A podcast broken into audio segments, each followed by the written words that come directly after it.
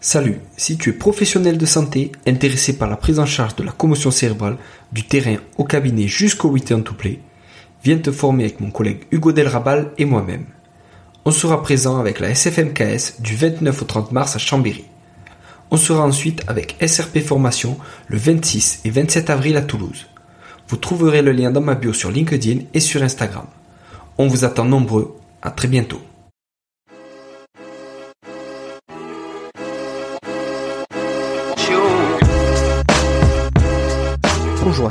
Bienvenue sur le podcast Objectif Performance, le podcast pour construire son haut niveau. Aujourd'hui, vous allez pouvoir profiter de nouveaux formats sur ce podcast. Des experts vont nous résumer des articles en moins de 5 minutes. Ils ont tous choisi un article qui les a marqués, qui a fait évoluer leur pratique. Le but est vraiment que vous repartiez avec de nouvelles connaissances. Comme d'habitude, je compte sur vous pour mettre 5 étoiles à cet épisode sur votre plateforme d'écoute préférée. De la même manière, je vous encourage à partager cet épisode sur les réseaux sociaux, notamment LinkedIn ou Instagram. C'est clairement là où je suis le plus actif et c'est ce qui m'aide le plus pour faire connaître ce podcast. Bonne écoute à tous. Bonjour à tous et merci à toi Julien pour ton invitation sur ce nouveau format. Je m'appelle Manon d'Auvergne, je suis kinésithérapeute et doctorante en sciences du sport à l'Université de la Réunion sous un contrat CIFRE sur la thématique du cycle menstruel et de leur impact sur la performance neuromusculaire. Aujourd'hui, je vais vous présenter un article qui a marqué un tournant dans mes recherches et qui m'a orienté sur mon sujet de thèse. L'article s'intitule Exercise Performance over Menstrual Cycle in Temperate and Hot Humid Conditions et a été écrit par Xan Janse de Junge et collaborateur en 2012. Petite note personnelle, donc j'ai tellement aimé les travaux de Xan que je m'étais mise en tête de faire mon stage de master avec elle en Australie. Mais faute au Covid, je n'ai pas pu m'y rendre, et j'ai quand même eu la chance de le faire en visioconférence avec elle et elle fait maintenant partie du comité d'experts scientifiques de ma thèse. Place à l'article. Dans le cycle menstruel naturel, la température corporelle a une variation biphasique avec une augmentation de la température de 0,3 à 0,5 degrés pendant la phase lutéale, juste après l'ovulation. De manière schématique et simplifiée, on peut considérer deux phases hormonales dans le cycle menstruel qui sont entrecoupées par l'ovulation la phase folliculaire qui commence avec les menstruations et se termine par l'ovulation, sous l'influence majoritaire des œstrogènes, puis la phase lutéale qui commence avec l'ovulation et se termine par les menstruations, sous l'influence majoritaire de la progestérone.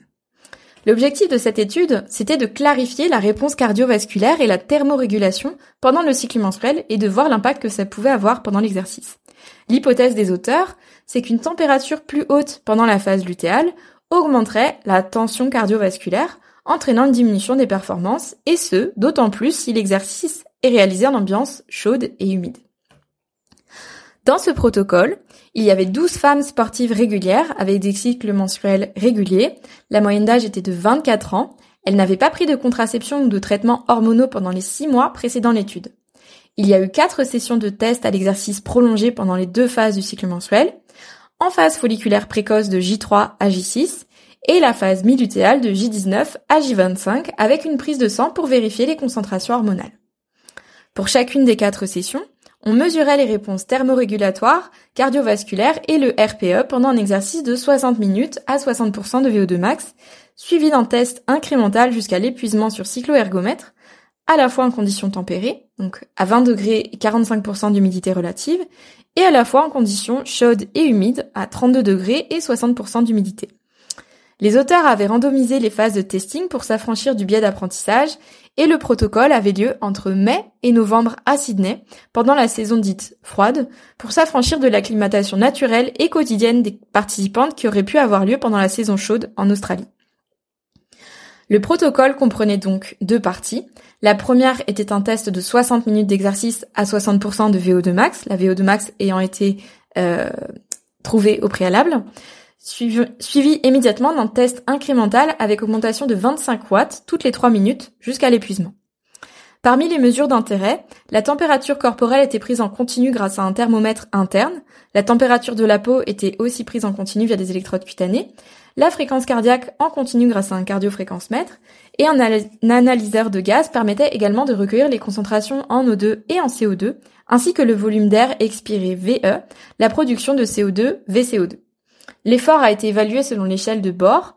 La perception du confort thermique et de leurs conditions de transpiration ont également été analysées euh, toutes les 5 minutes du test sous maximal et toutes les 3 minutes du test à l'épuisement avec une échelle euh, verbale simple.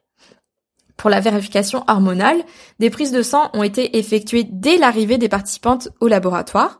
Une concentration de progestérone supérieure à 16 nanomales par litre était nécessaire pour attester de la bonne ovulation du cycle et donc inclure la participante au protocole.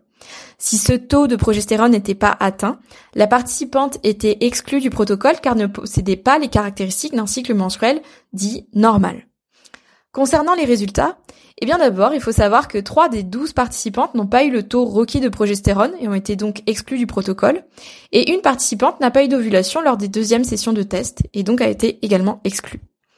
En conditions tempérées, donc à 20 degrés et 45% d'humidité relative, il n'y avait pas de différence sur le temps à l'épuisement. La température corporelle au repos était plus élevée en phase lutéale qu'en phase folliculaire, mais l'augmentation de la température corporelle à l'exercice ne changeait pas entre les phases. Pendant l'exercice sous-maximal, la fréquence cardiaque avait tendance à être plus haute pendant la phase lutéale que pendant la phase folliculaire. En conditions chaudes et humides, le temps jusqu'à l'épuisement était augmenté de 5% entre la phase folliculaire et la phase lutéale avec une différence significative. Comme en conditions tempérées, la température corporelle au repos était plus haute en phase lutéale qu'en phase folliculaire, et la température corporelle augmentait de 19% pendant l'exercice en phase lutéale par rapport à l'exercice en phase folliculaire. Le volume d'air expiré était plus important en phase lutéale qu'en phase folliculaire pendant l'exercice sous-maximal, et la RPE était significativement supérieure en phase lutéale par rapport à la phase folliculaire, confirmant alors l'hypothèse initiale des chercheurs sur la diminution des performances à l'exercice prolongée pendant la phase lutéale lorsque la température corporelle est plus élevée. Alors, qu'est-ce qu'on tire de tout ça? Déjà historiquement, il faut savoir que c'est une des premières études qui a fait des mesures sériques des concentrations hormonales pour vérifier la bonne ovulation du cycle menstruel. Ça marque l'avènement d'un champ de recherche énorme sur le sujet en termes d'adaptation métabolique et d'analyse de la performance. Là, dans ce protocole, de manière du coup fortuite, il y a près d'un tiers des effectifs initiaux, donc soit 4 participantes sur 12, qui n'ont pas été inclus dans l'analyse statistique faute d'un cycle ovulatoire. Cela pose alors la question des protocoles de recherche qui ont été effectués jusque-là, sans vérification des taux hormonaux. Une perturbation du taux de progestérone, ça peut être le signe d'un trouble métabolique à l'œuvre, comme peut l'être par exemple le syndrome des ovaires polykystiques, la triade de la femme athlète ou le syndrome de déficience énergétique relative dans le sport, nommé aussi REDS. Cette étude, du coup, elle est aussi novatrice dans l'analyse des conditions autres que tempérées. Et ça a son importance parce qu'à l'heure où je m'enregistre, je suis à La Réunion, il fait 30 degrés et le pourcentage d'humidité relatif est de 78%. Donc c'est une réalité de terrain. La réalisation d'un exercice intense dans ces conditions, donc chaudes et humides, ça semble avoir une incidence sur le ressenti et le temps jusqu'à l'épuisement lorsque les femmes sont en phase lutéale, où l'effort est ressenti avec un RPE plus élevé par rapport à la phase folliculaire. Le temps jusqu'à l'épuisement donc était significativement inférieur en phase lutéale et la température corporelle avait une augmentation de 19% entre les phases. Cela suggère un changement dans la thermosensibilité entre les deux phases du cycle.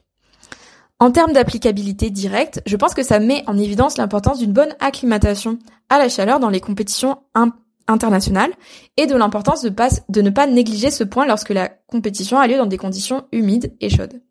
Pour une île comme la Réunion, donc il y a une course historique en ultra trail qui est la Diagonale des Fous, qui se tient en octobre, où les températures sont comprises en moyenne entre 22 et 28 degrés la journée. Et euh, lorsqu'on traverse le cirque de Mafat, qui est une partie vraiment absolument fabuleuse de la course, l'humidité est comprise entre 51% et 60% d'humidité. Et du coup, ces paramètres en fait doivent être considérés dans les choix des dates d'arrivée pour une bonne acclimatation des participantes et pour espérer la limiter la sensation d'inconfort perçue et l'impact de la chaleur et de l'humidité sur la performance. Donc connaître cet aspect-là euh, en tant que femme, qui se traque et qui sait qu'elle va concourir en phase lutéale par exemple, ça va permettre aussi de mettre en place des stratégies adaptées pour l'effort en milieu tropical, comme par exemple euh, du pré-cooling, du refroidissement avant l'effort, euh, si la course a lieu pendant la phase lutéale, et aussi peut-être une préparation mentale associée sur le fait que potentiellement l'effort peut être perçu comme plus difficile. De mon côté, ça m'a permis de mesurer l'importance des conditions environnementales dans la performance à l'exercice et ça a nourri ma curiosité intellectuelle sur le sujet des cycles menstruels et la performance. Cela m'a également alerté sur les troubles subcliniques du cycle menstruel qui sont euh, l'absence d'ovulation et ça m'a fait plonger dans le vortex de recherche qui est le REDS et la Low Energy Availability, aka la faible disponibilité énergétique à l'exercice et son impact sur tout l'organisme. Je te partage cet article aujourd'hui car c'est lui qui m'a poussé à écrire Axan, l'auteur de ce papier, et cela m'a permis euh, de rencontrer une personne que je considère maintenant comme l'une de mes mentors. Donc c'est une brillante chercheuse sur la méthodologie nécessaire aux études sur les femmes, et je suis vraiment heureuse de pouvoir la compter dans mon entourage scientifique maintenant. Merci à tous pour votre écoute et longue vie à ton podcast. Ciao